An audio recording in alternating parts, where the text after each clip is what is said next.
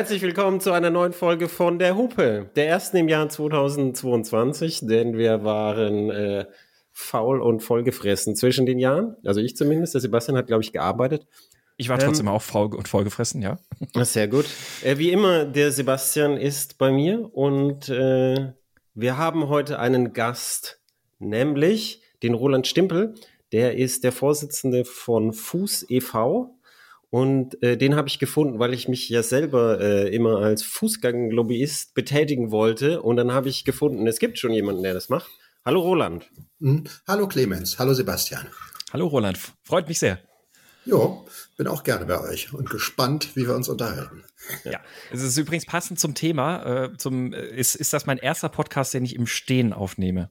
Was? Wieso? Also, ja, ich, ein, ein Stehpult? Ich habe mir, hab mir ein, äh, äh verstellbare Füße für meinen Schreibtisch geholt, die ich jetzt hochfahren kann. Und jetzt nehme ich Podcast im Stehen auf. Ist Na, auch den, nächsten, den nächsten im Gehen dann bitte.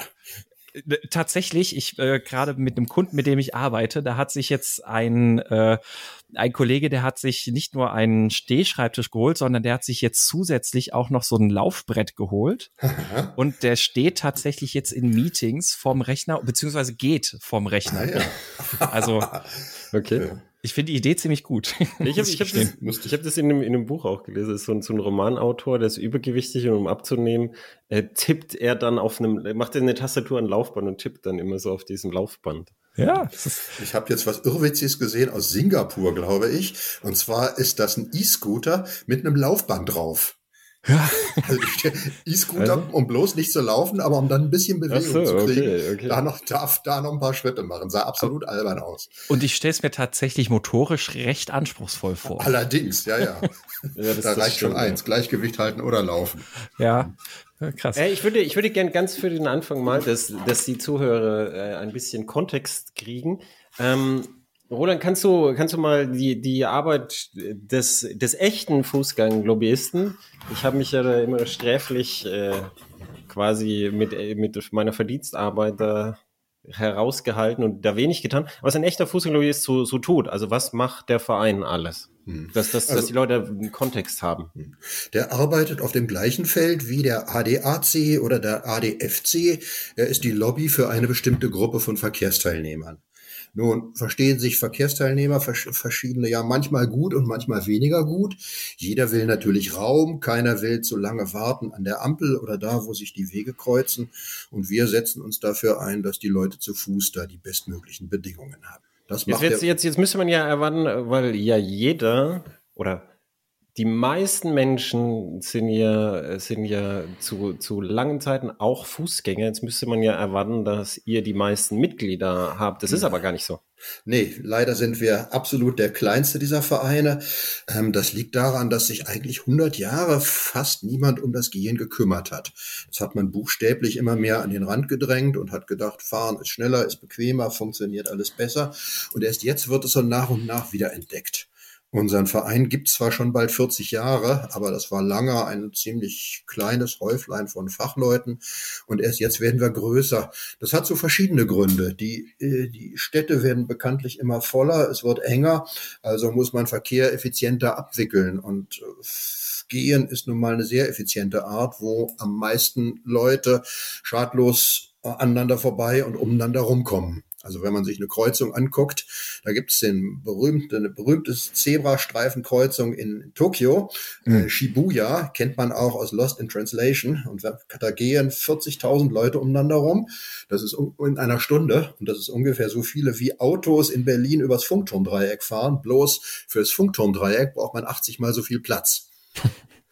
Also das ist äh, Enge der Städte ist ein wesentlicher Grund. Dann ist es auch die, das, die Tatsache, dass wir ja, wir, ich bin auch in der Generation, wir Boomer kommen jetzt alle so in das allmählich in das Alter, wo wir aufhören zu arbeiten. Und ab dem Alter wird unglaublich viel mehr gegangen. Also da lässt das, lässt das Fernstrecken zurücklegen, das tägliche Pendeln und so lässt nach. Was, warum ist das so? Also einfach, weil man hat nicht mehr den langen Arbeitsweg. Ähm, man hat auch ein bisschen mehr Zeit und man macht Bewegung und Mobilität nicht mehr so zu dem Zweck, irgendwo schnell, möglichst schnell anzukommen, sondern verbindet auch Genuss und Erlebnis damit. Oder will das jedenfalls. Und Leute, die dann entdecken, es geht doch nicht so gut, wie man sich das wünscht, die verschlägt es zu uns. Und da haben wir in der letzten Zeit auch ganz äh, stattliche Leute bekommen. Jetzt zum Beispiel einen ehemaligen Verkehrspolizeichef, der sehr gerne geht, eine frühere Bundesvorsitzende von den Grünen, Abteilungsleiter vom Umweltbundesamt und so. Also alles Leute, die auch im Leben schon mal was gemacht haben und die jetzt äh, sich das Gehen auf die Fahnen schreiben. Das läuft sehr gut. Ja, also ich würde mich, also ich bin nicht die Generation Boomer, sondern ich bin die Null-Bock-Generation, hat man unsere Generation genannt. Weil es war bei jeder Generation so, die, die, die Folgegeneration, die taugt nichts und die wird nie was. Und meine haben sie damals die Null-Bock-Generation genannt. Klar, die Jugend von heute, das war schon immer schlecht. Ja, die Jugend von heute, die taucht ja auch nichts, ne? Das, ja, nee, seit 2000 Jahren schon nicht. Ja. Und äh, da ist es, da ist bei mir so gewesen, gar nicht so lange her. Dadurch, dass ich halt im Haus hier arbeite und meine ganzen Termine massiv reduziert habe ich, habe ich ganz, ganz schleichenden Bewegungsmangel reingekriegt. Und ähm, ich habe es mir dann zur Regel gemacht, dass immer, wenn die Frau mit den Hunden rausgeht, dann gehe ich einfach mit. Und dann bin ich jeden Tag so, ja, anderthalb Stunden mindestens draußen und gehe einfach da und unterhalte mich mit meiner Frau. Und äh, meine Regel ist generell, dass ich, dass ich über die Woche mehr Zeit draußen auf den Füßen verbringe als in oder auf einem Fahrzeug und das, das klappt sehr gut sogar, also um mehrere Faktoren. Also jetzt gerade im Winter ist es so, meistens fahre ich überhaupt gar nicht und bin halt in der Woche dann halt so, so sieben bis zehn Stunden draußen beim Rumlaufen. Und der Effekt ist bemerkenswert und das wissen, glaube ich, viele Leute nicht. Also meine, meine Beschwerden, die ich, die ich damit assoziiert habe, die sind tatsächlich viel, viel, viel besser geworden. Und das wissen, glaube ich, auch viele nicht, dass das Gehen als unsere artgerechte Fortbewegungsart, dass die halt sehr wichtig ist für unser Wohlbefinden. Am besten draußen und bei Tageslicht. Absolut. Erstmal werde ich da neidisch, weil die eineinhalb Stunden, die kriege ich an vielen Tagen nicht hin. Eine Stunde soll es schon, schon sein, am besten irgendwie in den Alltag eingebaut. Zu sagen, ich, äh, wenn ich irgendwo hinfahre, ich steige dann drei Stationen eher aus der S-Bahn und laufe den Rest oder ähm, einzukaufen, mal woanders und da auch hinzuspazieren oder so. So, wenn man sich mit Freunden trifft, Stündchen eher loszugehen, statt zehn Minuten zu fahren oder so, macht alles Spaß und ist tatsächlich genau das Richtige fürs Wohlbefinden auf so eine unkomplizierte Art. Deswegen finde ich es auch so toll. Man muss ja nichts weiter tun, als sich seine Schuhe anzuziehen. Keine Geräte, keine Tickets, keine Führerscheine oder Zugangsdinger für irgendwas und dann loszugehen. Ja, und dann hat man eigentlich alles auf einmal. Eine Form von Bewegung, die sanft ist und nicht besonders belastend, aber von der alle Medizinmenschen sagen, weil sie so äh, gleichmäßig ist, regelmäßig doch nicht spektakulär stark beanspruchen, dass man ins Hecheln kommt, aber eigentlich gut für alles, für Knochen, für Kreisläufe, für Nerven, fürs Gehirn und beste Prävention gegen alle möglichen, alle denkbaren Krankheiten von Depressionen über Alzheimer bis hin zu, was weiß ich, Verdauungsgeschichten oder so. Ähm, es ist immer, es ist die interessanteste Form, weil man ja am meisten von seiner Welt sieht. Es rast nichts vorbei, man kann auch mal anhalten. Man entdeckt dauernd Sachen, die einem nie aufgefallen sind, wenn man tausendmal da vorbeigefahren ist vorher. Also ich habe früher meinen Arbeitsweg, der war mit dem Rad acht Kilometer, habe ich einmal im Jahr zu Fuß gemacht und dann immer gestaunt, was ich auf den eineinhalb Stunden oder so alles entdeckt habe an dem man schon mit dem, wofür man schon mit dem Rad zu schnell gewesen ist. Also äh, es ist so eine unspektakuläre, einfache Art von, von ganz vielen Sachen auf einmal. Bewegen, entdecken, wohlfühlen, auch mal Leute treffen oder mit Leuten zusammen gehen und dabei irgendwas auskaspern. So. Aber wenn das, wenn das so alles ist, jeder, jeder, also wenn, wenn man zusammen durch die, eine Stadt spaziert mit seinen Freunden oder mit einer Gruppe oder meistens im Urlaub und man läuft in einer Gruppe zu schön zu, zum Biergarten und dann lässt man sich da vorlaufen und so. Das kennt ja jeder. Aber trotzdem ist es ja so attraktiv, wenn man irgendwo hin muss und es jetzt einkaufen oder das ist jetzt zwischendrin irgendwo, ich muss jetzt dahin oder nach dahin, dann ist es natürlich sehr attraktiv, da, da, wenn man einfach so ins Auto hüpft und dann äh, zwei Minuten fährt und dann, dann da ist, wo man dann über den Tag gar nicht so viel gespart hat, aber, aber wo, wo einfach der Drang, das zu machen, halt so groß ist. Und das Woran liegt es? Liegt es an, am Zeitmangel oder am Bedürfnis von, nach Effizienz? Also ich verstehe das schon. Gerade so im, im, mittleren Alter ist man ja unglaublich eng getaktet, wenn man äh, alles gleichzeitig hat. Man hat einen Beruf und hat da viel zu tun. Man hat, äh, hat vielleicht kleine Kinder, die man hierhin und dorthin bringen oder holen oder irgendwas mit ihnen machen will. Da muss man noch da was besorgen und dann hat man vielleicht noch irgendwelche Hobbys oder sowas. Ähm, das kriegt man ja das, was man gerne machen würde, den ganzen langen Tag über gar nicht geregelt, selbst wenn man den ganzen Tag rotiert. Und wenn Leute sich da sagen, jetzt ähm, leiste ich mir nicht auch noch den Luxus, Zeit für mehr Zeit als unbedingt nötig für Bewegung aufzubringen, dann ist das nachvollziehbar. Ja. Ähm, da mu muss man sich schon immer ein bisschen am Riemen reißen und sagen, okay, wenn der Kindergarten jetzt ein bisschen weiter weg ist, ich könnte die dann in zwei Minuten mit dem Auto nach Hause zu fahren, aber macht ja vielleicht auch Spaß, mit, äh, mit den Kleinen äh, dann stattdessen eine halbe Stunde zu gehen und die alles Mögliche entdecken zu lassen und mit denen zusammen die Welt zu entdecken und so. Also ich stelle an der Stelle übrigens auch schon fest, dass ich ähm, heute überhaupt nicht gut mitreden kann. was, was aber auch daran liegt, ähm, ich, Wieso? Äh, ich, Wieso? Ich, bin, ich bin sehr neidvoll darum, äh, wie, wie viel ihr beide geht, ähm, obwohl ich eigentlich hier die besten Rahmenbedingungen erstmal hätte, um einfach vor die Tür zu gehen und zu gehen, weil ich, äh, ich wohne auch hier auf dem Land.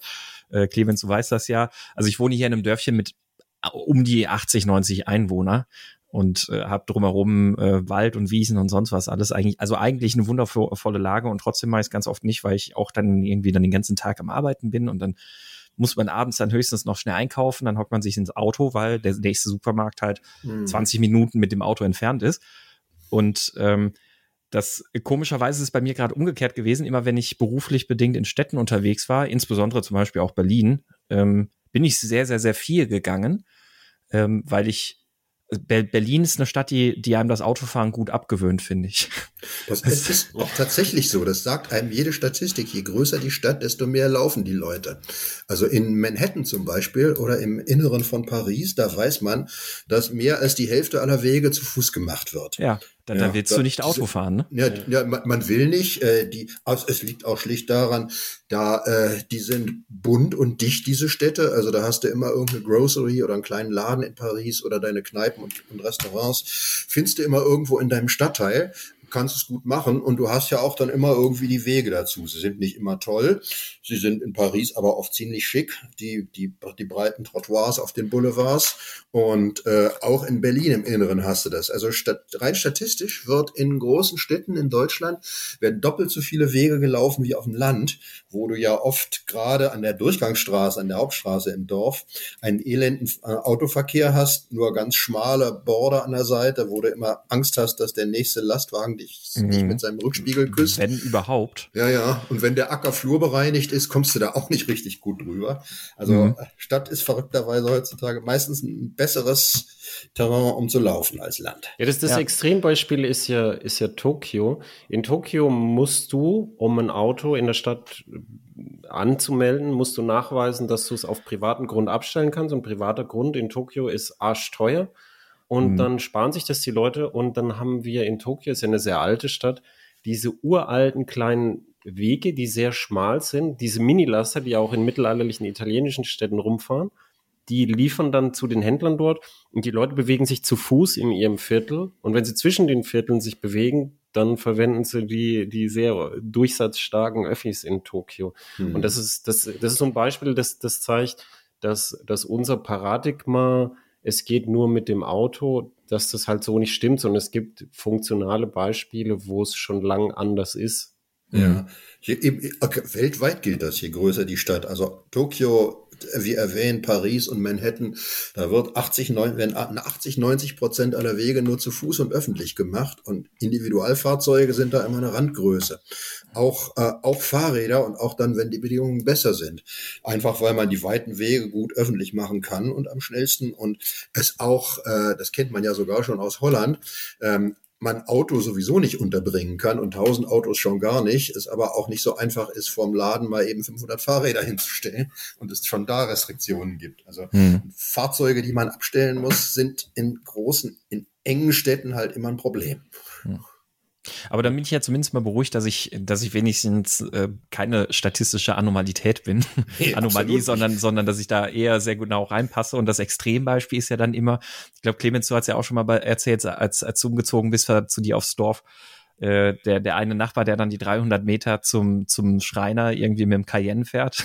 Und ich hab, nee, ich hab, ja, das ist, das ist, ich hab das hier im ist, Dorf halt auch so, ein, so eine Nachbarin, die ist, ähm, also die ist schon was älter natürlich, aber die ist, die ist eigentlich noch okay auf den Füßen. Die fährt jeden Tag, viermal am Tag ungefähr, äh, fährt die mit ihrem äh, Kia Ceed erste Generation 300, 400 Meter ähm, die Dorfstraße hier runter, fährt in die Seitenstraße bei mir hier rein zum Wenden, kriegt meistens den Gang nicht rein. Also jedes Mal, du hörst immer so charakteristisch so ein Ja. wenn der Rückwärtsgang eingelegt wird. Armes Und dann- Getriebe, ja. Genau, und dann fährt sie wieder 50 Meter zurück und stellt da das Auto ab, um dann die Hühner zu füttern. Und dann Ja. fährt sie anschließend wieder Ja, ja. zurück. Also da ist es dann schlichte Gewohnheit. Da kannst du irgendwo, äh, mag, gibt Leute, die sind in ihr Fahrrad verliebt und die würden für den Weg 50 Meter zum Laternenmast gehen, das Fahrrad da erstmal losschließen und dann die 300 Meter laufen und wieder anschließen. Und letztlich ist es egal, was du nimmst, du bist immer gleich schnell, aber machst halt das, was du die letzten 100 Jahre auch schon gemacht hast. es gibt ja den, den Spruch, der auf dem Land halt häufig zitiert wird, nämlich ist der Weg länger wie der Kahn wird gefahren. Und Das ist schön. das, das, das ist, das ist Ja. so ein Spruch, der, der stimmt halt wirklich, weil, weil es so, deshalb musste ich mich ja selber auch äh, ähm, am Riemen reißen aufgrund meiner Gesundheit. Es ist halt so auf dem Land, so wie bei dir auch, Sebastian, die meisten Sachen, wo man hin muss, sind halt so weit. Und dann, dann der Einkauf, den wir zum Beispiel holen, ist, ist halt ein Wocheneinkauf. Den holt man nicht zu Fuß, weil da müsste man drei Stunden einen Anhänger ziehen, also so einen Mhm. Laufanhänger. Und dann macht man es mit dem Auto. Und weil das halt so ist, dass diese Sachen, die man machen muss, halt mit dem Auto sind, ist es so eine Gewohnheit, dass das, was ich erzähle, hier im Ort halt auch so war. Wir haben hier zwei Dorfkneipen und ich habe es wirklich mal gemessen. Das sind knapp 500 Meter bis zur Dorfkneipe. Und das, das wird typischerweise die Leute, die in dieser Entfernung wohnen und näher, fahren die das und stellen das Auto dann davor hin und haben dann Probleme. Rückweg mit, nach, nach dem dritten Bier. Und, und dann, genau, und dann gibt es das Problem mit dem Rückweg. Es gibt hier sehr wenig Polizei, aber manchmal stehen sie dann doch und kontrollieren auf den Dörfern genau aus diesem Grund, weil es ein Problem ist. Weil auch wenn es nur 400 Meter sind, wenn halt dann da äh, eine Oma über den Weg geht oder ein kleines Kind oder ein Hund ist so, wenn und man ist da besoffen und die Reaktionszeit ist scheiße oder so, das ist halt gefährlicher, als die Leute sich selber Hm. eingestehen. Und äh, das ist, das ist einfach so drinnen, dass es, dass man es auch in den Gesundheitsstatistiken findet, nämlich die, die Leute auf dem Land bewegen sich tendenziell tatsächlich weniger, obwohl sie viel draußen sind, oft beruflich. Die meisten arbeiten ja als Angestellte, also es Mhm. arbeiten ja nur zwei Prozent überhaupt noch in der Landwirtschaft. Und dann, dann hat man so, dass, dass Probleme wie, wie, wie Fettleibigkeit und Bewegungsmangel auf dem Land eher ausgeprägter sogar noch sind als in der Stadt. Und Mhm. das ist hauptsächlich dem Gen zuzuschreiben. Ja, wenn Land sowas ist wie, äh, nicht mehr eben ist wie, wie Bauerndorf oder so, sondern mehr Pendlervorort oder sowas, dann wundert mich nicht. Aber immerhin auch selbst in den Dörfern wird jeder sechste Weg immer noch komplett gegangen. Also es ist, man Mhm. darf es gar nicht unterschätzen. Das, was die, wenn da noch eine Schule ist am Ort oder wenn man, wenn die Leute da einkaufen, sind doch immer noch etliche und man täuscht sich ja meistens. Man hat ja so den Sinneseindruck, wer groß ist und laut und schwer, der macht mehr Verkehr aus, aber sehr oft hat, äh, ist, ist eine, und wer da am Rand entlang schleicht, das müssen dann irgendwie wenige sein. Wenn man dann aber zählt, kommt man oft zum umgekehrten Ergebnis. Das war mit ein Grund, warum wir hierher gezogen sind. Nämlich es gibt halt einen Biergarten so am Dorfrand. Hm. Dann gibt's äh, noch eine Kneipe, also die, die typische Dorfkneipe. Ähm, und es gibt einen Tante Emma Laden und das Dorf ist, hat, äh, hat trotzdem nicht so viel Einwohner. Ich glaube, es sind 350 oder so. Also eine Großstadt.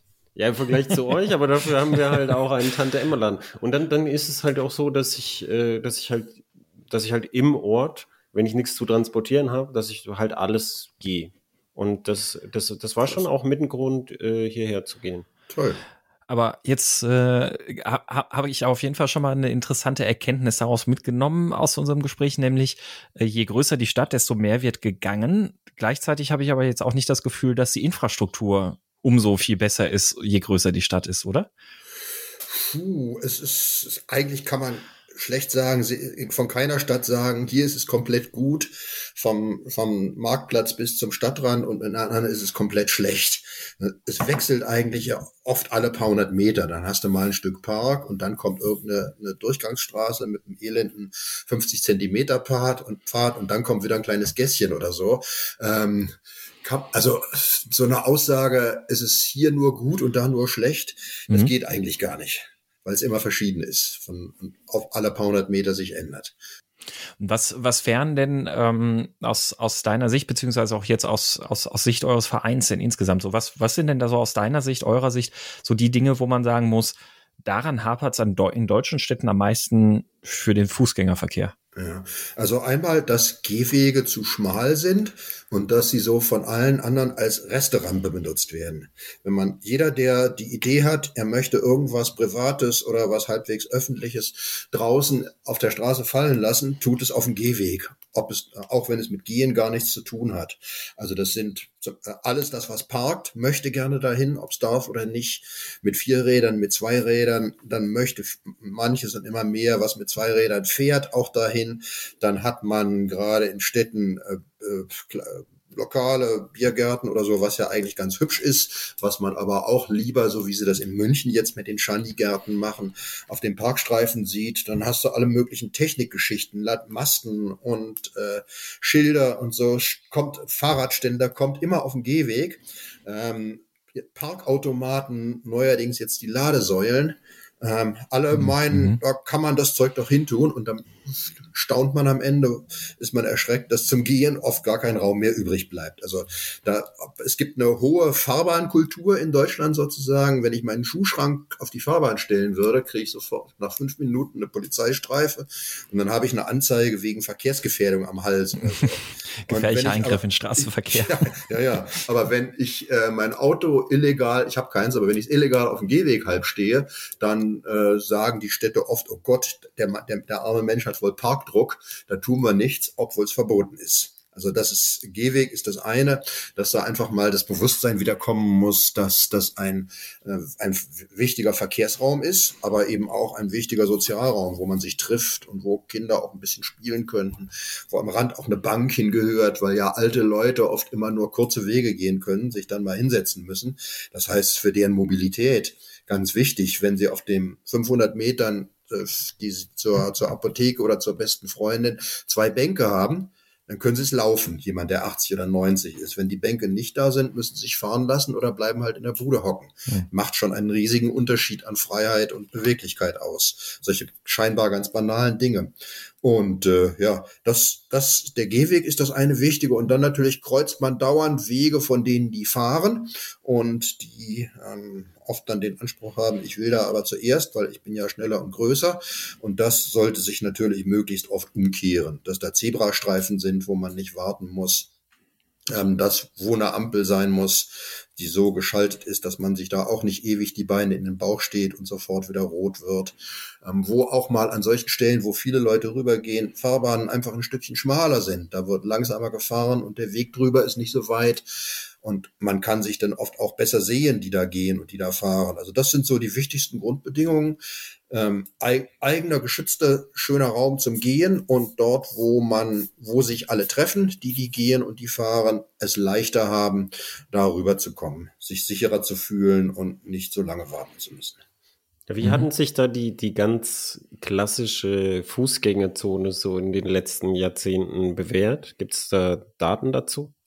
Ja, diese Fußgängerzonen, die sind ja eingerichtet worden so ab den 60er, 70er Jahren. Ähm, als man gemerkt hat, da wo, wo die meisten Läden sind, da ist es einfach knalleng, wenn da auch noch, wenn da auch noch gefahren wird.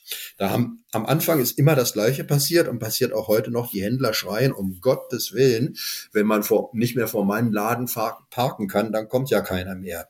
Und hinterher, ein Jahr später, sind alle ganz begeistert, weil sie feststellen, da laufen jetzt viel mehr Leute, die sind auch viel entspannter, die gucken viel eher mal ins Schaufenster, die sind besser drauf. Und alle Statistiken sagen, da wo, äh, wo nur zu Fuß gelaufen wird, wo man das gut kann, da gehen die Umsätze hoch. Man sieht es ja auch an den ganzen Centern, die bis vor Corona so geboomt haben.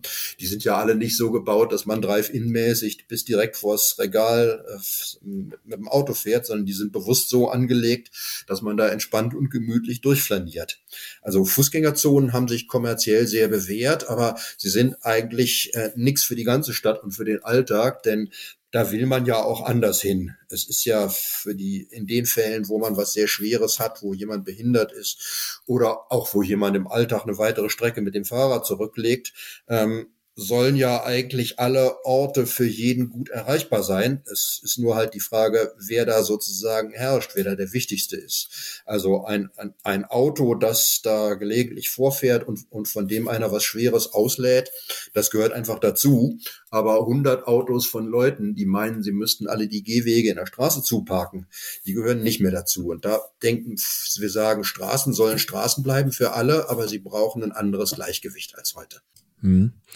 Gibt es denn ähm, besondere interessante städtebauliche Konzepte, also neuere städtebauliche Konzepte, womit man sagt, damit macht man irgendwie so einen, so einen separaten Raum für, für Fußgänger. Also warum ich das nämlich gerade frage, ist, hm, ich musste gerade bei dem Thema äh, Fußgänger in Innenstädten und sowas alles und das, das man will ja dann auch eben die, die, das, das hat man in dem Podcast über das Fahrradfahren auch schon gehört, so diese Begegnungen mit Fahrradfahrern und, und Autos ja eigentlich eher ein bisschen versuchen zu entzerren, also ein bisschen auch auseinanderzunehmen, die Kontaktmöglichkeiten, weil die potenziell gefährlich sind.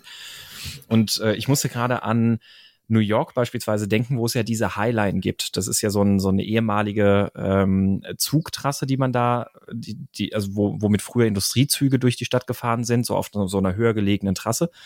Und die hat man dann ja irgendwann äh, komplett zurückgebaut und daraus eben so eine richtig schöne grüne G-Anlage, kann man sagen, gemacht. Also das ist so ein bisschen wie eine Parkanlage und da kannst du dann halt eben irgendwie deine zwei, drei Meilen, vier Meilen oder sowas quer durch den Teil Manhattans äh, latschen, den südlichen Teil Manhattans.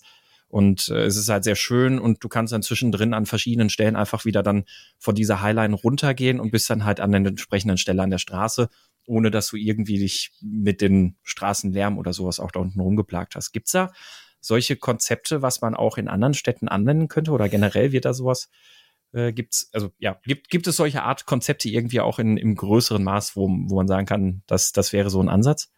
Also erstmal diese Highline, ich finde sie klasse, so eine Art langer Park auf Stelzen ist absoluter Luxus, ähm, ja. um, um, da mal spazieren zu gehen. Aber im Alltag ist es ja so, ähm, jedes Haus hat bekanntlich seine Türen nach draußen, Wohnhäuser, äh, Häuser mit Geschäften, Häuser, in denen man arbeitet oder so, die sind meistens im Erdgeschoss. Und da wollen eigentlich alle rein und raus und da müssen auch die, die Pakete rein und raus. Und äh, das und hm. alle sind erstmal sozusagen im Erdgeschoss. Und es gibt ja seit Jahrzehnten Versuche und man hat in den 50ern mit Hochstraßen angefangen und ähm, auch mal in einzelnen Städten mit, mit längeren Fußgängertunnels. Also in Hannover gibt's da so ein ganz langes Ding vom Bahnhof einmal quer durch die Stadt. Ähm, hat sich hm. alles nicht bewährt, weil alle im Grunde immer auf der gleichen Ebene sein wollen also schlicht auf der Ebene der Straße, die die gehen und die die fahren und weil es immer technisch ziemlich aufwendig ist, da so Rampen, Treppen, Rolltreppen, Fahrstühle oder sowas zu bauen,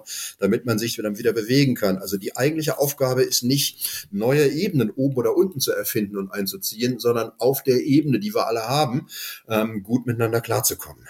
Also das, mhm. das ist die sportliche Herausforderung. Ja, und da gibt's ja verschiedene Konzepte. Also eins, seit, seit äh, wie lange gibt's das schon in Deutschland? 40 Jahren. Verkehrsberuhigung, das sind diese großen blauen Schilder, blau-weißen Schilder, wo dann ein Kind spielt oder so.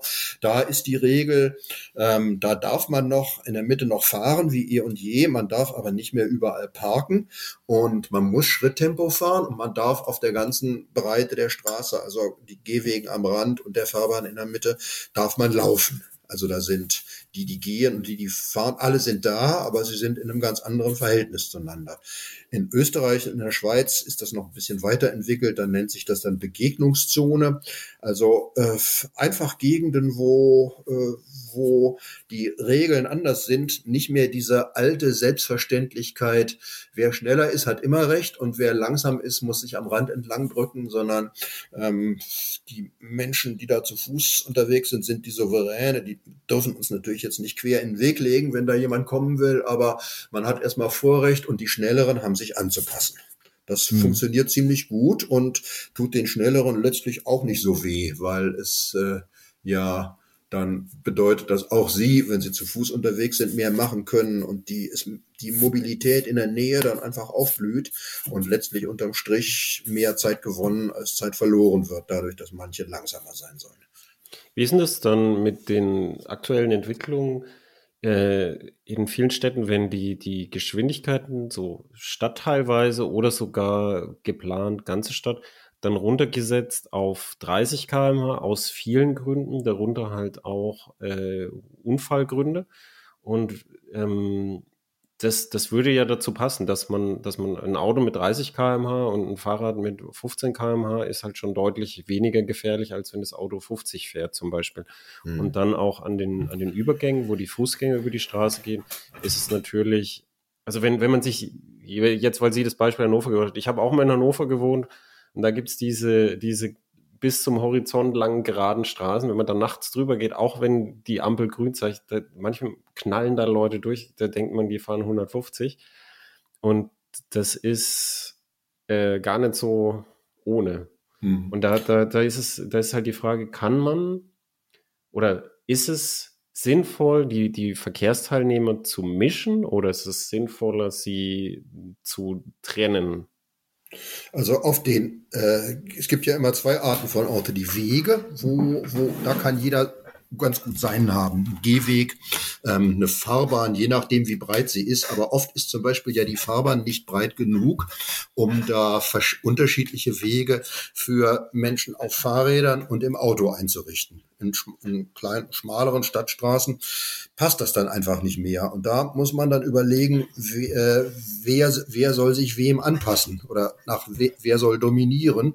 Und da Zudem gibt's ja nun immer die Kreuzungen, alle 200 Meter hört ein Straßenblock auf, da muss man da zu Fuß wieder rüber. Also bei allen Versuchen, äh, uns all, alle Verkehrsteilnehmer auseinanderzuhalten, andauernd alle paar Minuten treffen wir uns doch alle wieder an den Kreuzungen und an den Einmündungen. Und da ist es richtig zu sagen, finde ich, äh, zu gucken, erstens, wie kommen wir alle sozusagen technisch gut umeinander herum? Das kann man ausrechnen. Das tun die Straßenbauingenieure seit Jahrzehnten. Was ist das optimale Tempo, wo die einen äh, geradeaus fahren, dann kommt da jemand quer und guckt, passe ich dann noch dazwischen durch? Und was ist das optimale Tempo, bei dem der, ähm, bei dem der Abstand zwischen Fahrzeugen nicht mehr so groß sein muss wie bei wie auf der Autobahn? Ähm, und es kommen trotzdem noch alle gut rüber. Und da stellt man dann fest, dass für Fahrzeuge, die dass die sozusagen effizienteste Geschwindigkeit, da wo viele Fahrzeuge unterwegs sind, gar nicht mal riesig hoch ist, sondern noch nicht mal 30 ist, sondern zwischen 20 und 25 liegt. Und dann ist es auch so Unfälle, die ihr da eben angesprochen habt. Ähm, es fängt die, die Kurve, wo es richtig schlimm wird, wenn ein Unfall passiert, die fängt auch so bei 30 an. Also wenn von Leuten, die angefahren werden, da gibt's Untersuchungen aus der Praxis und Dummy-Tests, äh, von denen, die mit 30 angefahren werden, kommt ungefähr jeder Zehnte um. Das ist schlimm. Bei 50 kommt aber schon fast jeder Zweite um und bei 70 eigentlich fast alle. Das heißt, da geht die Kurve der schlimmen Gefahr stark hoch. Daraus kann man ableiten, auch für die Sicherheit ist äh, etwas unter 30, 25 so das optimale Tempo. Und ähm, das mag zwar, wenn man im Auto gewohnt ist, auf Stadtstraßen 50 zu fahren, mag das erstmal ganz schaurig klingen. Um Gottes Willen, ich brauche doppelt so lange, aber so ist es ja in der Wirklichkeit nicht. Man vertut ja bekanntlich immer viel Zeit an Ampeln oder wenn andere Vorfahrt haben. Ähm, dann gibt's auch mal Staus, die auch dadurch zustande kommen, dass das Tempo viel zu unterschiedlich ist. Also bei, ich bin überzeugt, bei niedrigerer Geschwindigkeit auf den Fahrbahnen äh, wäre letztlich für alle, die da unterwegs sind, der Gewinn an Zeit und Sicherheit so, dass man am Ende nicht länger braucht. Darum jetzt der, der, mal, ja. der ADAC hat das gemessen und hat, hat gemessen in, in seiner Einzeluntersuchung, dass, äh, dass, dass der Zeitverlust in, in deutschen Städten typischerweise auf einen Kilometer äh, zwei Minuten sind. Und das deckt sich mit den Untersuchungen vom Umweltbundesamt. Also es ist, ist ein geringer Verlust. Und dazu kommt, so wie Sie schon gesagt haben, bei dem geringeren Tempo von 30, der Durchsatz der Straßen ändert sich nicht. Also man kriegt genauso viele Fahrzeuge durch. Und unterm Strich hat man dann keinen volkswirtschaftlichen Verlust, sondern eher einen Gewinn, weil die, die Abgase sind niedriger, die Unfallrisiken sind niedriger. Äh, der Lärm ist niedriger. Also das, mhm. es ist, es ist schon, es hat schon einen Forschungshintergrund, warum die Städte in diese Richtung gehen. Ja, ja, genau. Und es, ist, es sind noch, noch nicht mal zwei Minuten, kann man ja ausrechnen. Wenn man mit äh, 50 fährt, eine Strecke von einem Kilometer, dann braucht man ein ähm, bisschen über eine Minute.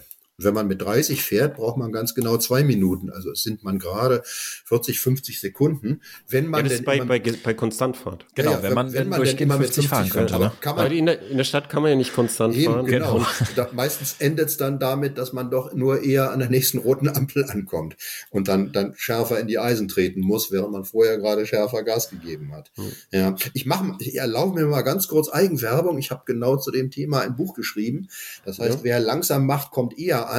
Ähm, gibt's portofrei unter www.werlangsammacht.de. So, jetzt aber schon wieder Schluss mit der Werbung. ja, spannend, äh, interessant. Also, also die, die, die, die Studien, die ich habe ich hab zufälligerweise heute mit einem Kollegen aus Stuttgart der sich ärgert über den OB dort, ähm, das, das, das Thema durch. Also die Studien, die, die, die, die schwanken auch. Das geht, glaube ich, von, fängt von einer Sekunde pro 100 Meter Zeitverlust an. Also ah. das ist sehr wenig bis, bis neun oder so. Also das, das schwankt so. Aber es ist, es ist einfach viel weniger, als man denkt. Aus dem schlicht und ergreifenden Grund, dass, dass man, ähm, dass, dass die Sachen, die, die die meiste Zeit kosten, sind, sind so Abbiegen und Ampeln und Verkehrstaktungen und so, bei denen man eh stehen bleibt. Und dann hat man bei 50 die, die längere Bremsphase, die längere Beschleunigungsphase.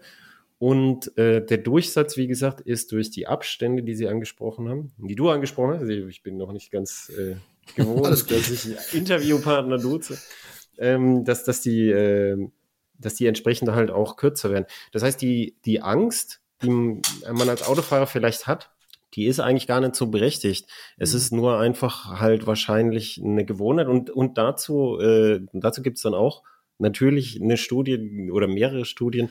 Das, das dauert ein bisschen, bis die Leute sich dran gewöhnt haben, aber es, man gewöhnt sich dann halt irgendwann dran. So wie man sich an die Fußgängerzone gewöhnt und wo, ich kann mich erinnern, die Fußgängerzone in Würzburg, da konnte man vorher, man konnte in Würzburg über die alte Mainbrücke fahren, historische Brücke seit, seit Mittelalter fast ist, steht die da und äh, da konnten wir durch die gesamte Altstadt mit dem Auto fahren und über diese alte Brücke. Und das war ich gewohnt als Kind. Und dann haben die das alles zugemacht, Fußgänger zugemacht. Ich so, was für ein Scheiß und wie soll ich da hin? Und äh, zwei Wochen später fand ich es toll und haben mir gedacht, vorher war, was war denn das für ein Scheiß? Mhm. Und, und genauso ist es halt bei den, bei den langsamen Geschwindigkeiten. Das ist nicht so schlimm, wie man am Anfang denkt. Nee, nee. Also es gibt ja Messungen, wie groß eigentlich das Durchschnittstempo von Autos in deutschen Großstädten ist. Das kann, äh, wer es nicht glaubt, kann es selber mal gucken. Also vom, vom Einsteigen oder vom, vom Zuhause losgehen, zum Auto gehen, einsteigen bis an der nächsten Tür ankommen. Man schaue sich die Kilometer an und die Zeit. Das Durchschnittstempo ist dann nicht etwa heute 43 oder 47 oder so, sondern in Großstädten 20. Das heißt, es ist mhm. derartig weit unter diesem Maß, dass das bisschen längere Fahrzeit auch nichts macht. Ich muss jetzt mal was gestehen. Im letzten Winter, bevor es die ersten Impfungen gab, da hatte ich Schiss, hier in Berlin S-Bahn zu fahren, weil es waren doch immer irgendwelche äh, Menschen ohne Masken da unterwegs und so. Ähm, da hatte ich dann mal für ein paar Monate ein Auto, einen kleinen Renault Twingo und der hatte was ganz Tolles. Bei dem konnte man nämlich das Höchsttempo einstellen konnte man auf so, wenn man 30 fuhr, auf so ein Knöpfchen drücken und äh, und sagen, so schneller wird's jetzt nicht. Und dann muss man also nicht immer aufs, auf den Tacho starren, sondern behält quasi automatisch das Höchsttempo bei und kommt nicht drüber. Ja. Und hier in Berlin, da gibt's Straßen, wo man Kilometer 30 ist. Und das war eigentlich dann ziemlich nett. Da guckte mhm. man links und rechts und musste nicht äh, jede, jede hundertstel Sekunde angstvoll starren, was da vorne jetzt passiert. Ähm, ich fand das eine sehr entspannte, angenehme Art, Auto zu fahren. Man muss auch dazu sagen, ähm, es gibt ja auch Studien darüber, die zeigen, wie extrem viel beim Autofahren komplett automatisiert abläuft. Also gerade also ganz, ganz, ganz viele Sachen, wo Schilder, also ich habe die genauen Zahlen nicht mehr im Kopf, aber ich glaube ungefähr 80, 70 Prozent der Schilder, der Verkehrsschilder, die um uns herum sind, werden überhaupt gar nicht wahrgenommen. Mhm. Ähm, auf, auf die achtet man überhaupt gar nicht, weil man einfach da so ähm, ja, dass das alles so, so automatisch nebenher läuft. Und die meisten Unfälle, zum Beispiel auch für, für Motorradfahrer, passieren in der Regel im heimischen Umfeld. Also auch gerade in Städten innerhalb des Bereiches um das eigene Zuhause herum passieren recht viele Unfälle weil man eben ganz oft so in diesem Automatismus unterwegs ist. Äh, ich, ich kenne hier ja alles, ich weiß ja alles, ich, ich fahre halt einfach und man gar nicht so richtig, richtig aktiv auf alles achtet. Und im mhm. Umkehrschluss passend dazu finde ich, Ähm, das ist mir aufgefallen, wenn man so, wenn man im Ausland unterwegs ist, in irgendwelchen anderen Städten mit dem Auto, also auch in, reicht schon, wenn man da in den Niederlande ist oder in Frankreich oder in Spanien oder irgendwie sowas, dass man, dass man doch an ganz vielen Situationen oft deutlich langsamer machen muss, weil man weil man sonst total überrascht ist von irgendeiner Verkehrssituation, irgendein Verkehrsschild oder irgendwie Zebrastreifen oder sowas, weil es nicht in das gewohnte Schema passt, das man sonst hier so aus Deutschland kennt. Und ähm, ich habe das sehr deutlich gemerkt, gerade letztes Jahr, als ich, weiß ich gerade gar nicht mehr, ob das jetzt in Italien war oder so, ähm, sind inzwischen in vielen Ländern um uns herum grundsätzlich schon in den meisten Städten Tempo 30. Und äh, ich habe gemerkt, wie oft das gut war, einfach nur 30 zu fahren, weil man dadurch viel mehr äh, sich mit dem, mit dem Raum um, um sich herum auseinandersetzen konnte. Ähm, und wie gesagt, damit auch erst wieder sehr deutlich gemerkt, wie viel halt sonst, wenn man gerade in deutschen Städten dann unterwegs ist, einfach so irgendwo automatisiert, irgendwo im Hintergrund abläuft und eigentlich gar nicht so richtig, richtig aufmerksam ist. Ähm, und allein, allein aus dem Grund schon, wie viel mehr man da mitkriegen kann, wenn man einfach 30 fährt man hat ja, irgendwas ist da. Da hat sich, verirrt sich ein kleines Kind auf die Fahrbahn oder ein alter Mensch versucht da vorne rüberzukommen. Ähm, da, wenn man, man selber 30 fährt, dann braucht man, dann reagiert man und dann bremst man. Und dann braucht man, braucht ein normaler Mensch so mit normalem Reaktionsvermögen und Bremsen, braucht dann ungefähr 13, 14 Meter, bis er angehalten hat. Bei 50 ist es schon mehr als das Doppelte weil das äh, du so in die Eisen treten musst, dass der der der, der Weg ähm, logarithmisch nach oben ansteigt bei schnellerem mhm. Tempo. Das heißt, du kannst ganz viele gefährliche Situationen machst du nicht nur Unfälle harmloser, weil du langsamer bist, sondern ganz viele vermeidest du. Denn wenn dieses Kind oder dieser alte Mensch 20 Meter vor dir ist, ähm, dann stupst du den nicht nur langsamer an, sondern stupst ihn überhaupt nicht an. Du hältst schon vorher. Und schon das alleine ist ein toller Sicherheitsgewinn. Ja, das ist auch bei der Automatisierungstechnik dann so. Es gibt ja in ganz kleinen Stadtautos gibt's äh, so sehr einfach aufgebaute und nicht, nicht super gut funktionierende so City-Notbremsassistenten. Mhm. Und die, die sind halt genau für diesen Bereich, die sind eigentlich für 50 kmh vollkommen ungeeignet, aber bei so ganz langsamen äh, Geschwindigkeiten da äh, sind die eigentlich ganz gut, weil es ist auch bei langsamer Geschwindigkeit für die Auto-Hardware, also für die, die Bremsen und die Radaufhängung und alles, was im Auto dann rumfliegt, viel weniger schlimm, wenn bei 30 mal wirklich voll reingehauen wird, als wenn es bei 50 passiert. Und dann hat ja auch dieser City-Notbremsassistent das Problem, dass bei 50 halt einfach die gespeicherte Energie halt so hoch ist, dass wenn er die Bremse reinhaut, dass es halt trotzdem noch ein ganzes Stück weiter geht. Das auch und, noch. Das ist und da hat man da hat man halt auch bei der Automatisierungstechnik der Autos, auch wenn man jetzt hingeht, so, so vollautomatische Fahrzeuge in die Städte zu lassen, hätte man es halt viel einfacher, wenn die langsam fahren. Also die Beispiele, die es gibt von solchen Fahrzeugen, die fahren ja so 15. Ja. So, weil, weil, weil man da einfach, da hat man eine Standardantwort auf alles, was schief geht, nämlich stehen bleiben. Hm. Und es hm. muss ja auch paradoxerweise das, das, das mehr oder weniger autonome Fahren ähm, muss ja auch langsamer werden. Es gab ja Leute anfangs, als es aufkam, die gedacht haben, ist toll, wir haben da eine irrwitzig hohe Rechengeschwindigkeit, wir haben keine Reaktionszeit mehr, ähm, können wir also schneller sein. Das regelt sich alles in, mit, mit Computer-Lichtgeschwindigkeit oder so. Aber dann hat man festgestellt, dass es ja immer nötig ist, die das, was äh, die Kamera oder so erfasst, ja auch zu interpretieren wofür man äh, ein bisschen verschiedene Blickwinkel, eine Bewegung des anderen, was da vorne ist, braucht, bis so ein Automat mal erkannt hat.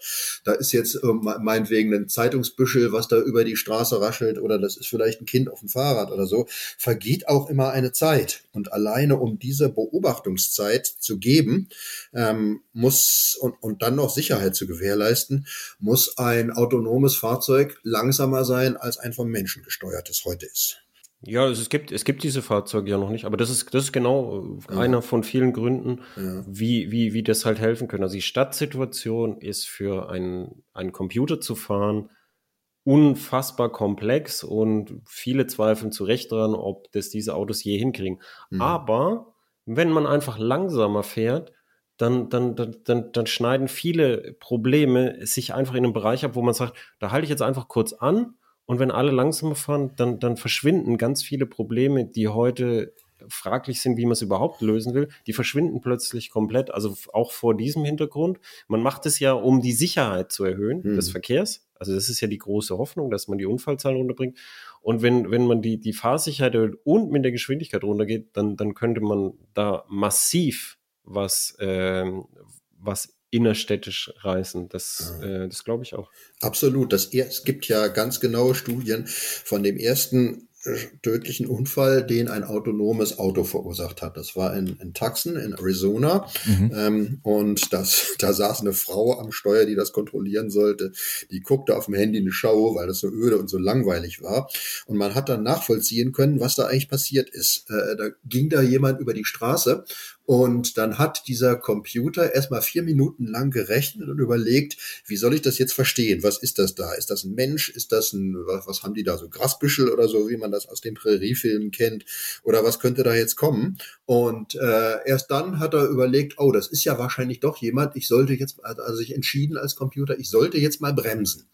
Ähm, und das wäre bei langsamerer Geschwindigkeit wäre das völlig glimpflich ausgegangen. Aber weil einfach die Technik Zeit braucht, um zu kapieren, ähm, da dauert es länger. Ja, und was nun das Anhalten betrifft vor anderen, das ist ja auch, äh, da kann man sich ja selber auch eine vielfache Freude machen, äh, wenn du mit dem Auto oder mit dem Fahrrad anhältst und lässt jemand rübergehen, dann staunen viele erstmal und trauen sich gar nicht da zu laufen. Aber wenn man äh, wenn sie es dann tun, gibt, kriegt man ja ganz oft ein freundliches Winke-Winke und es wird plötzlich aus so einer von, von eher von Hektik und Gleichgültigkeit bestenfalls geprägten Atmosphäre wird äh, Freundlichkeit und Dankbarkeit in der Stadt. Das ist ja auch was Nettes. Man kommt irgendwo, äh, man hat seinen Weg gehabt, kommt irgendwo an und hat zehn Leuten einen ganz kleinen alltäglichen Gefallen getan. Macht richtig mhm. Spaß.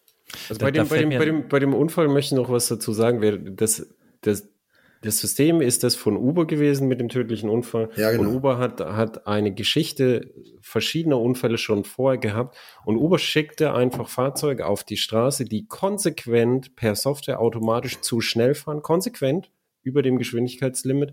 Und die, die an vielen Stellen komplett unfertig waren. Und bei dem Auto, das ist, ist ein Volvo gewesen, das hat so ein City-Notbremsassistent, so ein ganz einfaches, dummes System der diese Situation zum Beispiel hätte lösen können. Der ist aber natürlich deaktiviert, wenn du ein anderes System testen willst. Ja, ja. Und dieses, die, die, dieses, dieses Auto hätte in der Form nicht für den öffentlichen Betrieb zugelassen werden dürfen. Und man sieht ja auch, dass der Mensch ein schlechter Überwacher ist, das sieht man immer wieder. Und hier sieht, sehen wir zum Beispiel auch eine Situation, wenn die allgemeine Geschwindigkeit dort einfach entsprechend runtergesetzt wird oder wenn da zum Beispiel auch für Fußgänger mehr Infrastruktur wäre und das Auto dann zwangsläufig langsamer fahren müsste, dann schon, schon allein durch die Regeln, die wir ausmachen, wie wollen wir zusammenlegen, hätte man solche Ausreißer wie über besser auch im Griff. Mhm. Das, das ist auch wichtig. Das wird eine ganz spannende Frage. Ähm, es gibt ja, wenn man äh, eine Frage der Programmierung, man kann, man kann sich ja zwei Extreme vorstellen, theoretisch. Das eine ist äh, absolut auf Geschwindigkeit, der bremst fast nie und wer da im Weg ist, soll halt auf die Seite gehen oder soll gar nicht erst auf der Fahrbahn sein. Und das andere Extrem wäre, der bremst eigentlich immer, aber dann kommt er, äh, kommt aber dann so gut wie gar nicht mehr voran, wenn quasi bei jedem Staubkorn der Computer voll in die Eisen steigt. Also irgendwo in dem Spektrum zwischen ganz sicher und ganz schnell muss man sich entscheiden. Und äh, da ist es jetzt eine Frage, wer programmiert das und was ist wichtiger? Und da meine ich, das darf eigentlich nicht die Autoindustrie programmieren, sondern das muss ist eine politische Entscheidung, ob Tempo oder Sicherheit jeweils wichtiger ist, von hoher öffentlicher Bedeutung und deswegen muss auch die Öffentlichkeit was entscheiden. Ich möchte nicht so Systeme haben, wie man sie jetzt schon von bei Audi und BMW hat, wo zum Beispiel ein, äh, ein Geschwindigkeitsassistent bei BMW so programmierbar ist, dass er zwar erfasst, wie schnell man da theoretisch fahren darf, aber praktisch darf man schneller sein. Also die haben ihr äh, anarchisches Verhalten, was man sattsam aus der Abgaskrise kennt, schon mal übertragen auf die Frage des Tempos, wo es noch gefährlicher ist da muss man politisch doch sehr aufpassen, dass. Was, was, was mein, ich, ich, Entschuldigung, ich weiß nicht genau. Was, was meinst du da genau? Also da gibt es bei, äh, bei BMW, ähm, kannst du einstellen, was dass die, äh, dass der Assistent dies, das, die zulässige Geschwindigkeit erfasst. Der sieht ein gelbes Ortsschild und weiß 50 oder der sieht irgendwo auf der Landstraße ein Schild äh, 70 und Achso, ähm, den kann man nach oben korrigieren. Das, ja, das, das und kann, du. du kannst bei BMW einstellen, dass du ähm, dass die für dein Auto fahrbare Geschwindigkeit sich zwar daran orientiert, aber dass sie 10 Kilometer schneller ist. über dem mhm. Limit. Ja. ja. Das ist bei, bei äh, Mercedes, Land Rover, BMW, Audi, VW. Äh, das sind jetzt die, die mir einfallen, bei denen das auf jeden ja, Fall es so ist. ist. Es ist, es ist bei sehr vielen ja, möglich. Ja, ja mhm. das stimmt. Was? Aber das, das ist das ist halt, aber das ist halt eine bewusste Entscheidung. Des, also ja, die die Autofirmen bieten es an und da, da, da, den kann man den Vorwurf durchaus machen. Den machen wir jetzt ja hier oder du machst ihn. Und äh, die die andere Seite ist aber der der Nutzer macht es ja absichtlich. Dieses Feature gibt es ja deshalb, weil viele Leute, die fahren dann und dann, dann, wenn sie Tacho 50 fahren, dann denken sie, ja, aber ich will ja wenigstens echte 50 fahren. Und dann korrigieren sie immer so, was weiß ich, was dann auf dem Tacho steht, 57 oder 55, korrigieren sie da von Hand nach. Und dann, und dann hat sich irgendjemand mal dann gedacht, bei dem Programmierer gedacht, ah ja, dann, dann biete ich so eine Korrektur, wenn die das eh immer machen, dann biete ich das mal mhm. automatisch an. Also es ist, es ist schon auch äh, bei den Leuten drin, dass, dass sie so, so maximieren auf, wie schnell kann ich fahren ohne schlimme Konsequenzen. Ja, ja, ja also, also ich meine, man muss ja, muss, muss auch dazu sagen, also das soll das nicht, nicht rechtfertigen, wenn man Autobahnenbaustelle zum Beispiel, äh, wo, wo 60 ist, tatsächlich 60 fährt, dann ist hinter dir Krieg im Rückspiegel. Aber sowas von. Ja, ja, Mit den LKWs und so. Ich meine, meine Frau macht das immer, weißt du, das wird ja in zwei Kilometern Baustelle. Und dann, dann habe ich, die, weil sie hat immer gefragt, die, die, die, die, die, die geben mir voll Lichthupe und so. Und ich, du machst alles richtig. Die, die, die, die ja. wollen halt schneller fahren, aber du machst alles richtig. Und ich habe ihr gesagt, das steht deshalb zwei Kilometer vorher dran. Ich teste ja manchmal schneller aus, dann fahre ich auch ein bisschen schneller. Und da steht zwei Kilometer vorher dran und dann kannst du schon vom Gas gehen, weil dann weißt du, jetzt steht irgendwie bald das 120er Schild, dann steht 100, dann steht 80 und dann manchmal auch 60. Und das wird, das wird so lang angekündigt. Du hast so viel Zeit, du musst nur vom Gas gehen, du brauchst überhaupt nicht bremsen. Wenn du aber dich da drin hältst, an diese Geschwindigkeit, dann äh, machst du dir da keine Freunde. Das stimmt. Mhm. Ja. Gut, aber, aber, das ist, ich kenne das auch, das ist aber oft nur äh, auf den, den ersten 200 Metern der Baustelle. Irgendwann resignieren die dann auch, weil sie wissen, du wirst nicht schneller und weil sie wissen, sie kommen auch nicht dran vorbei oder so. Macht ja dem hinter dir auch nicht Spaß, jetzt äh, auf, eine, auf einer 10 Kilometer Baustellenstrecke ununterbrochen zu hupen oder dir direkt an der Stoßstange zu kleben. Das ist ja für den ja. Hab ich bei LKW, muss ich gestehen, schon anders erlebt. Echt, ja? Okay. ja, ja? ja. Also ich lade dich mal sehr ein, auf die 61 äh, Koblenz Richtung, Richtung Süden runterzufahren. Da ist ja. äh, eine sehr lange Baustelle auch. Also es ist, äh, die LKWs da, die sind. Äh, es, es gibt aber auch so aber Strecken, gut, die sind, die sind halt auch so. Ja, ja. Äh, ja. Es ist so, so gerade, gerade so um Köln rum da. Ich weiß nicht, äh, was die Leute da so aggro Vielleicht ist es ihr Bier oder zu wenig davon, man weiß es nicht. Vielleicht unter akute Unterhopfung. Also das ist manchmal, wo du dir denkst, ach, hier sind die Leute, die sich über die deutschen Autobahnen beschweren und wie, wie aggressiv das ist. Hier sind die bestimmt lang gefahren, weil, also an manchen Strecken ist echt Mord und Totschlag. Auch manche Abschnitte von der A3 zum Beispiel die ich früher äh, ganz viel gefahren ist zur Berufsschule. Also haben wir so Fahrgemeinschaft gebildet, sind zur Berufsschule immer die A3-Runde. Und dann liegt hier mal ein Laster im Wald und dann hier knallt jemand mit 230 durch in einer 100 oder so. Also es war, es gibt so bestimmte Abschnitte, wo es einfach echt. Aber ich, ich wollte gerade noch auf was ganz, ganz ja. anderes nochmal zurück, weil ähm, Roland, du sagtest auch gerade so in, in der Stadt auch mal, auch mal Fußgänger vorlassen oder auch Radfahrer mal vorlassen und sowas. Und ähm, ich, ich, bin, bin immer wieder überrascht, was für äh, sehr erstaunte und überraschte Blicke man dafür erntet, wenn man das tatsächlich auch macht. Also wenn man irgendwo einfach mal, ähm, ja, ach, da will jemand rüber, ja, dann mache ich halt jetzt langsam oder bleib stehen, dann kann die Person halt rüber. Äh, oder auch, und ich glaube, das ist eine der meist ignorierten oder vergessenen Verkehrsregeln, die mir erst so richtig bewusst wieder wurde, als ich vor ein paar Jahren meinen Motorradführerschein gemacht habe, dass äh, wenn man abbiegt in eine Straße rein, Fußgänger vor, Vorrang haben, so wenn die es, die Straße, ja. Straße überqueren. Und irgendwie ist das, sehe ich das ganz oft, wie das nicht gemacht wird, beziehungsweise auch Fußgänger, die dann ähm, ganz überrascht sind, wenn man dann stehen bleibt vor dem Abbiegen und sagt, ja, ja, geh doch durch, du hast doch Vorfahrt. Mhm. Und, ähm, und in dem Kontext fällt mir gerade auch dann nämlich was ein, wo mich ohnehin auch mal interessieren würde, wie, wie du und ihr auch vom Verein so dieses ganze Konzept seht.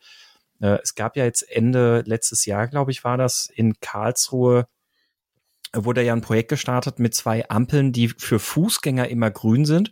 Und wenn Fahrzeuge kommen, per Induktionsschleife und sowas gemessen, ähm, erst dann auf Rot schaltet. Also die dieses Prinzip umkehrt, dass du als Fußgänger an die Ampel gehst und dann drückst und dann musst du ein paar Minuten warten und dann wartest du und wartest du, mhm. sondern wo grundsätzlich erstmal für Fußgänger Vorrang sein soll. Ich weiß jetzt nicht, wie sich in der Praxis auswirkt und Autos eben warten müssen. Was, was haltet ihr von solchen Konzepten, um ja. zum Beispiel auch solche Kreuzungssituationen und solche Gehwegsituationen zu, ein, mhm. zu entzerren? Also erstmal zu dem Allgemeineren. Ja, äh, das, äh, das Regeln nicht beachtet werden, Vor Vorrang oder Vortrittsregeln, ähm, hat auch damit zu tun, dass seit 100 Jahren bald man immer ja als Kind schon eingetrichtert kriegt, die sind die Größeren, die sind die Stärkeren, lass sie hm, vor, Stimmt, trau ja, dich auf, überhaupt ne? nur mit einem ja. Fuß über die, wenn die weit weg sind. Das merkst du ja sogar an Zebrastreifen. Ähm, da stehen Leute völlig eingeschüchtert am Rand und signalisieren schon mit einer Körper, mit ihrer Körpersprache, ich trau mich nicht. Das mhm. muss man mhm. natürlich ganz anders machen. Man darf, man darf nicht seine Knochen riskieren, aber ähm, einen Meter vor dem Zebrastreifen drauf zumarschieren und schon mal den Arm rausstrecken. Ausgestreckter Arm ist überhaupt ein, ein wunderbares Mittel. Jetzt nicht so, dass einer, der nur noch fünf Meter davor ist, ganz brutal in die Eisen treten muss, aber so, dass die, die 15 Meter davor sind und noch bremsen können, das dann auch wirklich tun. Also ich, äh, allen Leuten zu Fuß kann man nur raten, ähm, tretet selbstbewusster auf, reckt euch, streckt euch, zeigt, dass ihr äh, hier bestimmte Rechte habt und dass ihr drauf und dran seid, die auch zu beanspruchen.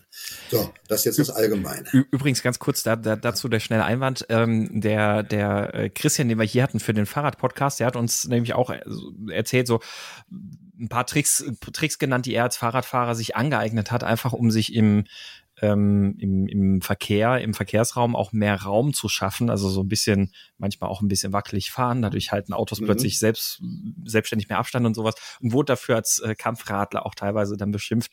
Äh, also mal gucken, ob du jetzt unser Kampffußgänger wirst, aber ich finde ich, ich finde die, die Mittel auch sehr, sehr probat. Also es ist sehr, also ja. ja, man muss, man muss sich da tatsächlich ein bisschen sichtbar machen. Das, das Thema Zebrastreifen geht mir auch so. Mein, meine Freundin ist am Zebrastreifen immer eher sehr, sehr, sehr, sehr passiv und ist da so, ah ja, ich warte mal. Und wenn, wenn ich dann sehe, da kommt ein Auto, dann gehe ich auch einfach, also so wie du sagst, jetzt nicht auf fünf mhm. Meter davor, sondern aber dann gehe ich dann schon auch los und fordere das so ein Stück ein. Ja, aber das ist so, das hat auch nichts mit Kampffußgänger und Kampfrad zu tun, sondern das ist, das ist ja, das ist eindeutiges Verhalten, dass das dein Verhalten, andere Verkehrsteilnehmer interpretieren ja ständig dein Verhalten. Das ist ja das, das, das große Menschliche und Erstaunliche des Menschen, dass wir dass wir das Verhalten anderer recht gut interpretieren können. Und ich mache das genauso, wie, wie der Roland gesagt hat, oder wie du es jetzt gesagt hast. Wenn ich, wenn ich einen Fußgänger überweg sehe und da kommt ein Auto, dann schaue ich den Fahrer an, weil, weil sehr oft muss man darauf achten, schaut der zurück, der schaut dir in die Augen. Fixieren. Und wenn er dir in die Augen schaut fixieren, und, und du ihn siehst, dann, nee, nix fixieren, Alpha-Tier, dann weißt du, dass er dich gesehen hat und dann kannst du einfach auf den, auf den Weg treten und dann weiß er, ah ja, der geht jetzt. Das, mhm. und, dann, und dann weiß er auch, er, er, muss jetzt anhalten. Das heißt nicht, dass er sich jetzt drüber freut, oh, jetzt muss ich meine Bremse benutzen, das kostet ja Bremsbelag oder so. Heißt ja nicht, dass er sich freut, aber man freut sich ja auch nicht unbedingt, wenn jemand anders vorfährt. Das, das, das, er wird sich auch meistens nicht wirklich drüber ärgern. Es muss nur halt klar sein. Und es ist oft schwierig, wenn, wenn, äh, wenn die Verkehrssituation, oder übrigens dann auch für die automatisierten Fahrzeuge, die es hatten, weil Mercedes hat gesagt, eines der größten Probleme war auf ihrer Bertha-Benz-Fahrt, wo sie eine automatisierte S-Klasse die Bertha-Benz-Route entlang geschickt haben, war Fußgängerüberweg. Jemand steht dort wartend und das Auto hält verkehrsmäßig korrekt an. Mhm. Und dann sagt die Fußgängerin, winkt das Auto aber durch. Und das, und das Auto kann mit dieser Geste halt nicht nichts anfangen. Und das haben sie vorher nicht, nicht gedacht, dass der Fußgänger das dann sein Recht nicht in Anspruch nehmen will, sondern sagt, ja, fahr doch mal erstmal durch. Ich gucke hier noch ein bisschen. So, das, damit haben die vorher nicht gerechnet. Und es war dann so, so, so, so, so ein bisschen, äh, also Mitfahrer, englische Mitfahrer hat es ganz nett beschrieben. Gesagt, It drives a bit like an old lady. ja. Und so, so, das, das ist, das ist so ganz wichtig, auch, auch selbst im Auto oder auf dem Fahrrad und, und überall, dass man, dass man, dass man sehr vorhersehbar sich bewegt. Das ist mhm. für alle das Richtige. Das hat überhaupt nichts mit Kampf zu tun. Ich, ich, ich mhm. nehme den Roland und den Christian da voll in Schutz. Sehr vorhersehbar und auch sehr äh, wahrnehmbar. Wenn der Christian Schlangenlinien fährt, dann ist es ja deshalb so, ist ja eindeutig, dass er sagt, ich nehme den Platz, den ein Fahrer theoretisch braucht, praktisch hier in Anspruch. Und dann gibt's nichts, dass du da, da halt mhm. da auch noch gleichzeitig diesen Platz beanspruchst, sondern ich, ich brauche den jetzt gerade halt. Und das ist, ich finde sowas gut. Ich finde sowas wichtig. Das ist für mich auch selber, ähm, selbst wenn man, wenn man schnell, also es, selbst auf der Situation Rennstrecke, die, die Unfälle passieren ganz oft mit Anfängern, die, die eben, oh, ja, lass ihn vor, doch, ja, nein, und dann, und dann weiß keiner mehr was und dann, dann kracht so. Hm. Kampf, Kampfradler, äh, Fahrer oder Kampfgehen, ähm, sehe ich das, wenn man so ähm, andere, andere nötigt, ihnen ihre Rechte nimmt, die sie eigentlich haben. Ja. Ähm, ja, also da, wenn, jemand dürfte zuerst, aber du machst jetzt theoretisch einen Hechtsprung auf die Fahrbahn und zwingst ihn dazu, im letzten Moment voll in die Eisen zu treten und der hinter ihm fährt drauf oder so. Also das, das wäre der Kampfgeher. Ja. Das, oder, aber den gibt es ja in echt nicht. Nee, niemand nee, wirft ja. sich vor Autos. nee, klar, niemand keiner. wirft sich vor Autos um. Ja, ich ich, ich mache jetzt einen Punkt, ich werfe mich vors Auto. Das, das gibt's. Also also ich habe es zumindest noch nie gesehen hm. und das es ist nicht was, was typischerweise passiert. Ja, ja, also man, man, manche gehen da schon bis an die Grenze, ähm, aber klar, so man, man hat da ja, will am Ende ja niemals seine Knochen riskieren.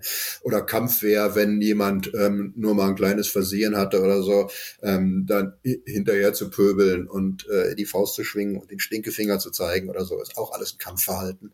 Aber äh, man muss es wirklich nicht haben.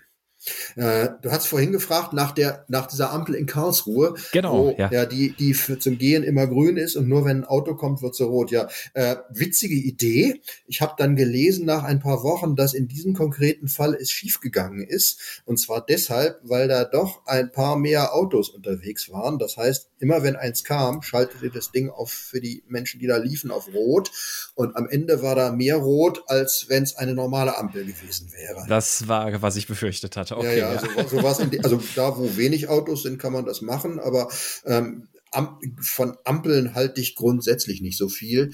Äh, da ist man zu Fuß meistens benachteiligt und wo immer man kann, sollte man keine Ampel haben, sondern einen Zebrastreifen. Oder am besten noch so, wie das in Holland zum Teil ist, ganz raffiniert. Da äh, ja, ist, geht der Zebrastreifen geht man dann nicht einen Bordstein runter auf die Fahrbahn, sondern da geht der Gehweg einfach durch, behält sein Niveau und wer da angefahren kommt, muss über so eine kleine Schwelle hoch auf den Zebrastreifen, wird also alleine deswegen schon langsamer und da sind die Verhältnisse umgedreht. Mhm. Nicht wer geht, geht ins sozusagen Revier des anderen, sondern wer fährt, darf durch das Revier der Gehende mal durch und muss sich aber dem anpassen.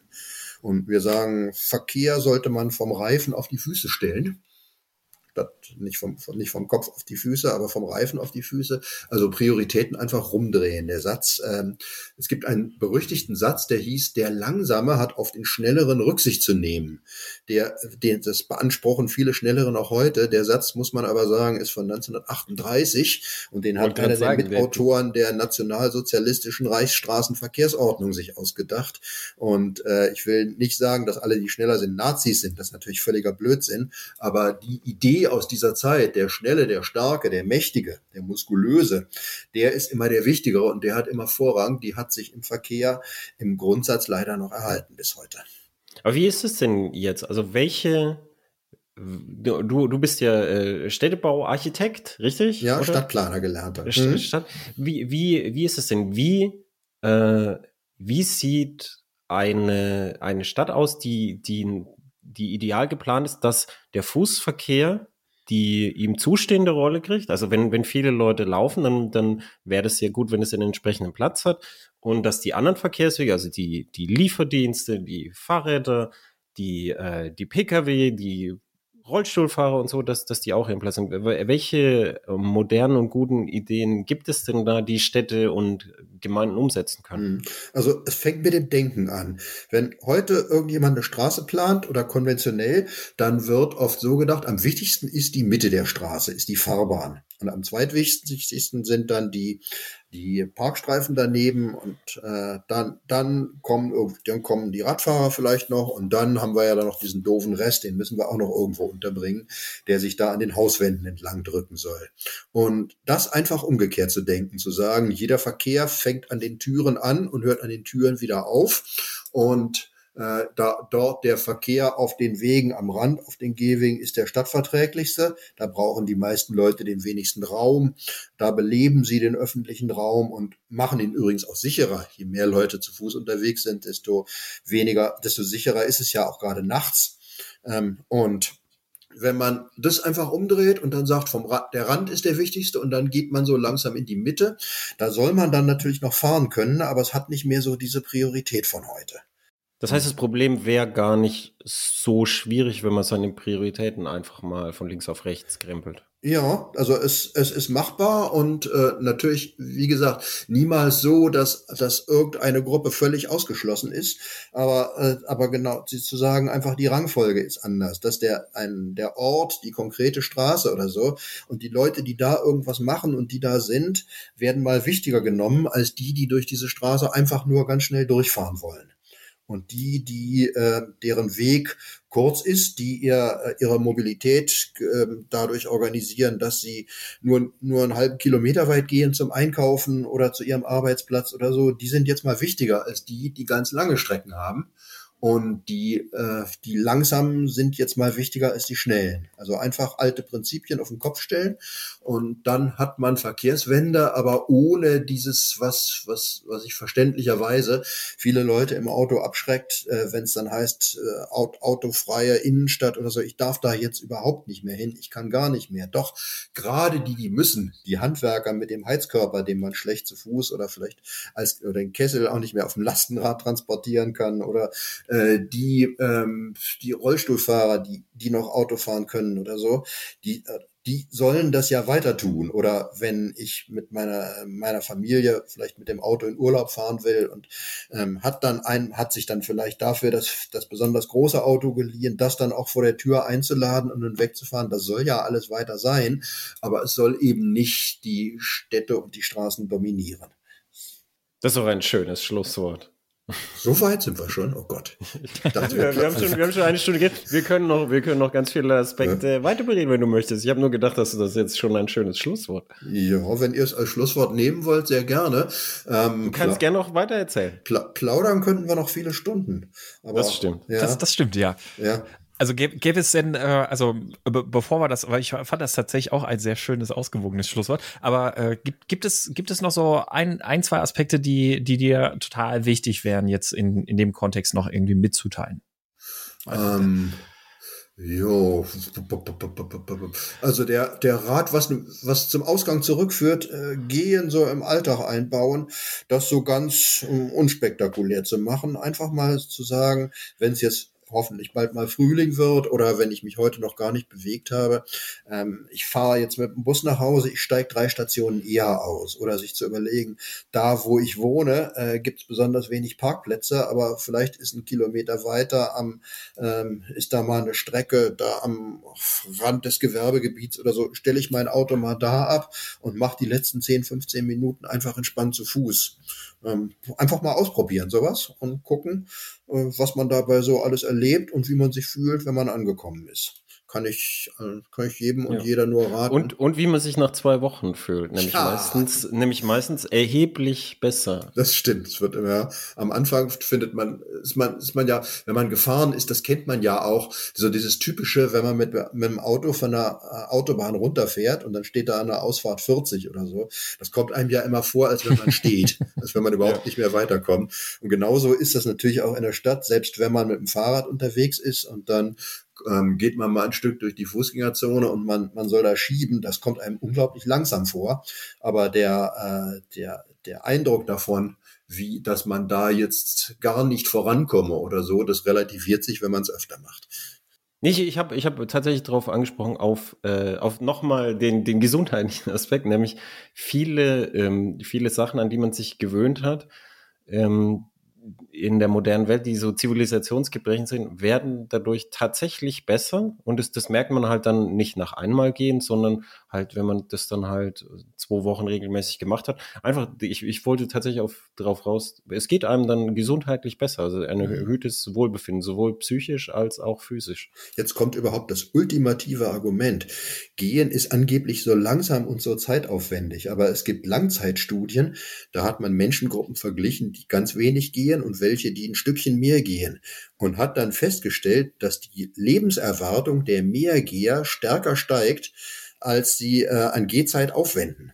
Das heißt, äh, wenn, wenn du hast, wenn du am Tag 20 Minuten gehst, ist wirklich statistisch so, dann heißt das, dass du damit wahrscheinlich schaffst, dass du am Ende eine Stunde länger lebst. Also gehen ist keine verschwendete Zeit, sondern im Gegenteil, gehen Gewonnene ist aktiver Zeit. Zeitgewinn.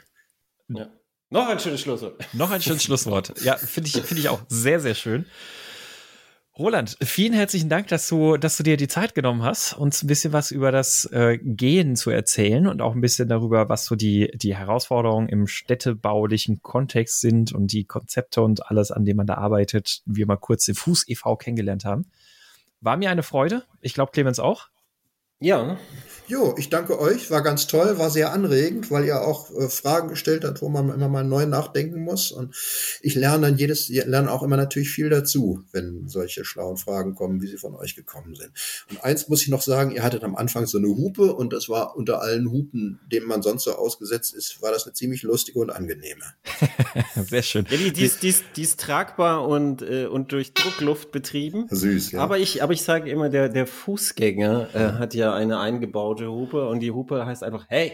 Oh. das geht auch. Das kann man auch netter. genau. Das kann man auch netter, aber die Hupe ist ja als Gefahrenzeichen ja, nur ja. erlaubt und, und ein schnelles Hey ist, äh, ich, ich weiß auch das von Gassi mit den Hunden. Wenn der Hund nicht spurt, dann ist, kriegt er als erstes die Hupe in Form von Hey oder Nein. Ja. Mhm. Ich möchte an der Stelle dann übrigens auch noch äh, die Website von eurem Verein empfehlen, äh, fuß-ev.de, denn dort finden sich nämlich auch ganz viele verschiedene äh, Aspekte dann auch noch mal ein bisschen im Detail ausgeführt, also zu Barrierefreiheit, Fußwegbreite oder Gehwegbreite, äh, Bordsteinregeln und Konflikte auch dann mit anderen Verkehrsteilnehmern, wo gibt's also Ein- und Ausfahrten oder Zebrastreifen und sowas, was du auch gerade schon angesprochen hattest finde ich sehr, sehr, sehr anregend. Also fand ich schon sehr in, in, informativ und interessant, da alleine mal drüber zu schauen. Kann ich also auch nur empfehlen und deswegen an der Stelle auch da mal noch der Hinweis so an die Hörer und Hörerinnen, äh, guckt da gerne mal rein. Oh, Dankeschön. Das hätte ich jetzt nicht besser sagen können. sehr gut. Okay, okay. Äh, Sebastian, wir, wir, wir wissen noch nicht, wann wir das nächste Mal sprechen, aber äh, es, es, es soll diesmal früher sein. Es wird ein weniger sein. lange, ein weniger langer Intervall. Und wir nennen das einfach Winterpause und die haben wir jetzt hinter uns. genau, die Winterpause ist, ist jetzt rum und jetzt nehmen wir langsam einen äh, normalen Betrieb wieder auf. Gut, ja Mensch, euch gut, gute Gänge und gute Fahrten. Genau, dann gilt natürlich wie immer, wenn ihr Fragen zum Thema habt oder eure Kommentare und sowas zum Thema loswerden möchtet, da sind wir natürlich wie immer auch sehr auf eure Meinungen und Aussagen gespannt. Das könnt ihr einerseits in den Kommentaren bei uns auf dem Blog, aber auch im Heise-Forum machen und vor allem auch über unseren WhatsApp-Anrufbeantworter. Die Nummer findet ihr wie üblich in den Show Notes. Denkt dran, kurz und knackig, im, am besten nicht viel länger als eine Minute. Und ähm, dann äh, nehmen wir das gerne auf und werden dann gerne mal gucken, was ihr so an Kommentaren und Feedback noch zu dem Thema habt, das wir in der nächsten Folge dann nochmal natürlich aufgreifen werden. Und damit sagen wir Tschüss, auf Wiederhören und bis zum nächsten Mal. Jo. Tschüss. Tschüss auch.